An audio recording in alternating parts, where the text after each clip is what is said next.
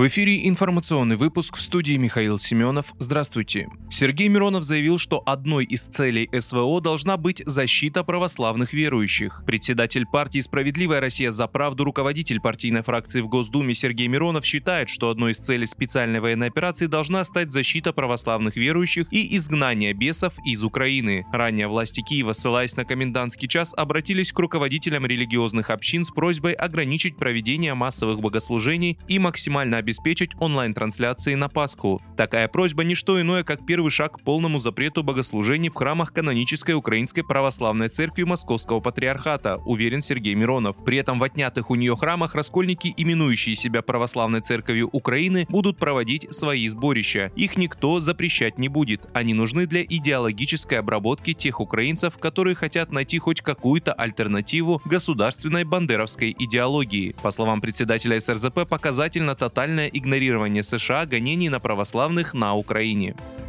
Еврокомиссия признала, что замороженные активы Банка России придется вернуть после окончания конфликта на Украине, пишет газета «Дивельт» со ссылкой на конфиденциальный документ. Может ли ЕС использовать эти деньги для восстановления Украины? Политическая воля присутствует, но юридические преграды высоки, и комиссия приходит к отрезвляющему выводу. Замороженные активы нельзя трогать, поскольку однажды, когда конфликт закончится, их придется вернуть России, говорится в публикации. По данным издания, европейские чиновники предложили вложить под проценты уже найденные российские российские средства, чтобы предоставить вырученные деньги Украине для восстановления ее инфраструктуры. Как уточнили несколько неназванных собеседников газеты, сейчас Еврокомиссия сталкивается с трудностями в обнаружении российских активов за рубежом, поскольку многие европейские страны отказались предоставить данные об их точном нахождении.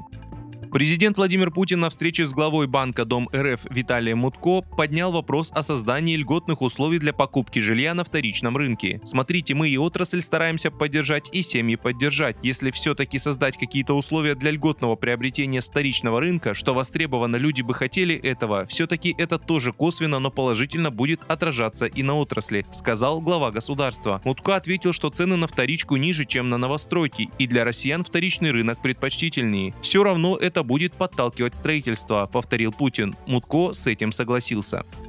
В Мелитополе задержали украинских диверсантов, сообщил в Рио губернатора Запорожской области Евгений Балицкий в телеграм-канале. Правоохранительные органы задержали троих мужчин в возрасте 49, 30 и 26 лет. Все они причастны к совершению терактов на территории региона и являются членами диверсионно-разведывательной группы Украины, пояснил он. Задержанные подорвали железнодорожное полотно, а также готовили покушение на работников железнодорожной станции и сотрудников администрации. У злоумышленников изъяли взрывчатые вещества и комплектующие к самодельным взрывным устройствам, которые они находили в схронах, подготовленных СБУ.